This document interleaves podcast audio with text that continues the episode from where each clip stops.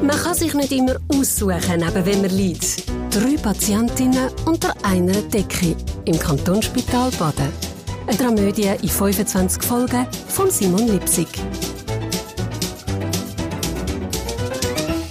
Der Roberto Borello hat die Halbliter Bierbüchse aufgerissen und hat das Bier in einem Gutsch bis auf den letzten Tropfen abgeleert. Und zwar in Ausguss. Bäh! In seiner munzigen Küche jetzt gerade nicht mehr nach dem Basilikum geschmeckt, wo in einem tüpfelten Töpfchen auf dem Feistersims steht. Und auch nicht nach Pizza Margarita, sondern recht streng. Wäh, Kopf, Telly nochmal, hey. Der Roberto hat den Wasserhahn aufgedreht und hat das Wasser ein Moment laufen Dann hat er Bierbüchsen ausgewaschen und bis oben mit Wasser gefüllt.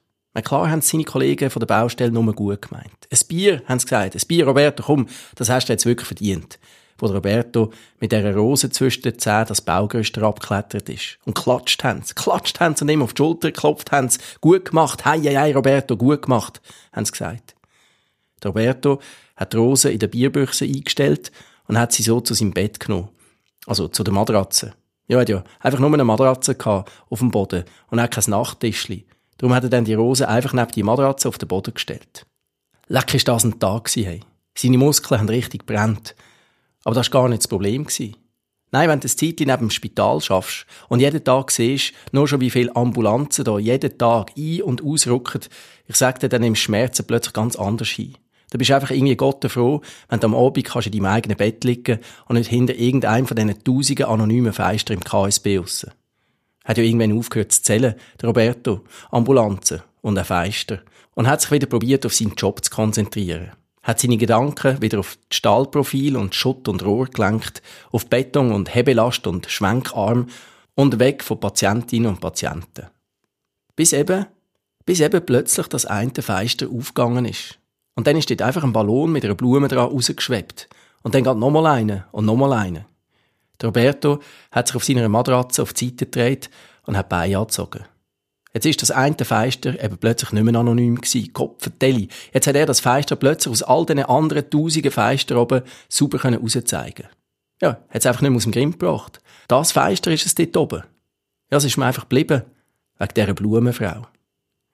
Der Roberto hat sich auf seiner Matratze wieder auf die andere Seite gedreht. Hey, wie spott ist es überhaupt? Und Durst hat er auch gehabt. Und heiß, hat halb geschwitzt. Er hat sich wieder gedreht und wieder gedreht und dann dann hat er so nach den Blumen getastet und den Bierbüchsen und dann, gell, zack, klassisch, gerade umkippt. Gerade umkippt und ausgeleert. Und Roberto ist gerade aufgumpelt. Am Roberto, sein Vater, ist ein guter Lehrer gewesen, aber noch ein besserer Trinker. Also ein Süffel.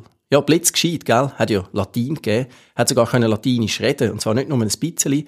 Aber schon in der Zähnepause ist er mehr als nur ein bisschen betrunken gewesen.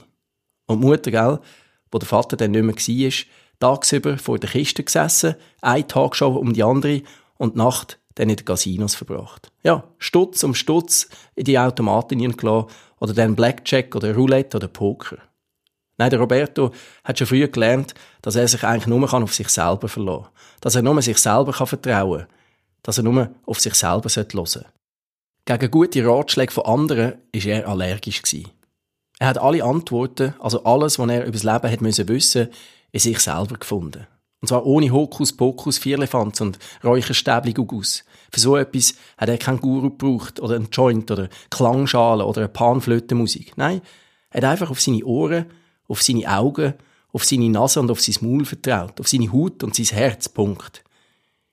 Hier und her überlegen, abwägen, rein rational entscheiden, das war eher weniger sein Ding. Der Roberto hat einfach gemacht. Er hat einfach gemacht, was für ihn gerade gestummen hat. In dem Moment. Und natürlich hat ihm das die eine oder andere Flattern eingebracht im Laufe seinem 30-jährigen Leben. Roberto hat die Hand um den Rosenstiel fester und fester zugedrückt, bis ihm Tränen gekommen sind.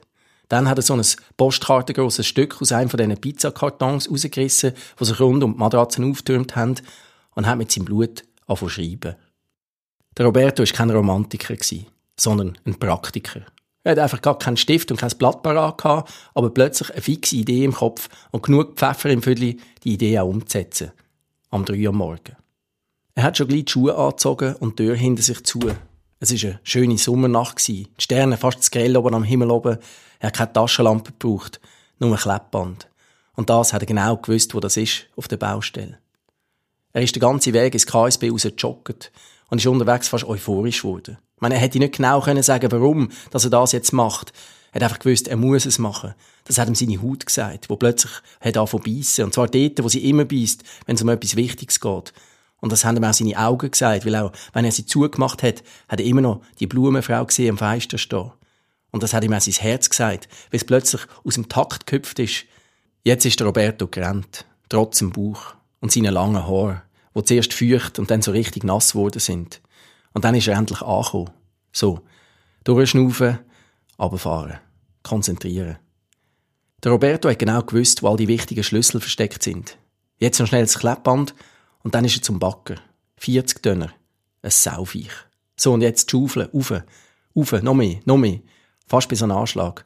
Ich meine, es ist keine gefährliche Aktion für ihn. Er weiß, was er macht. Er kann auch gut klettern. Nein, das Wichtigste war einfach, dass ihn niemand verwünscht. Weil das könnte er sich nicht leisten. Mit seinen Vorstrafen.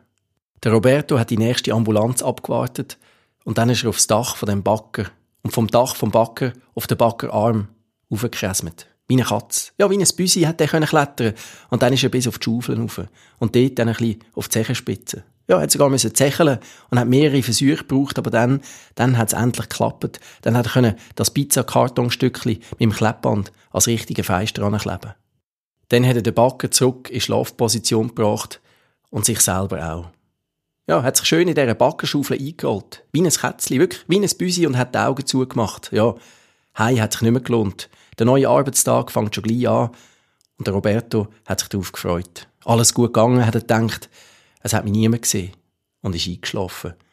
Während er online schon fast so etwas wie ein kleiner Star geworden ist.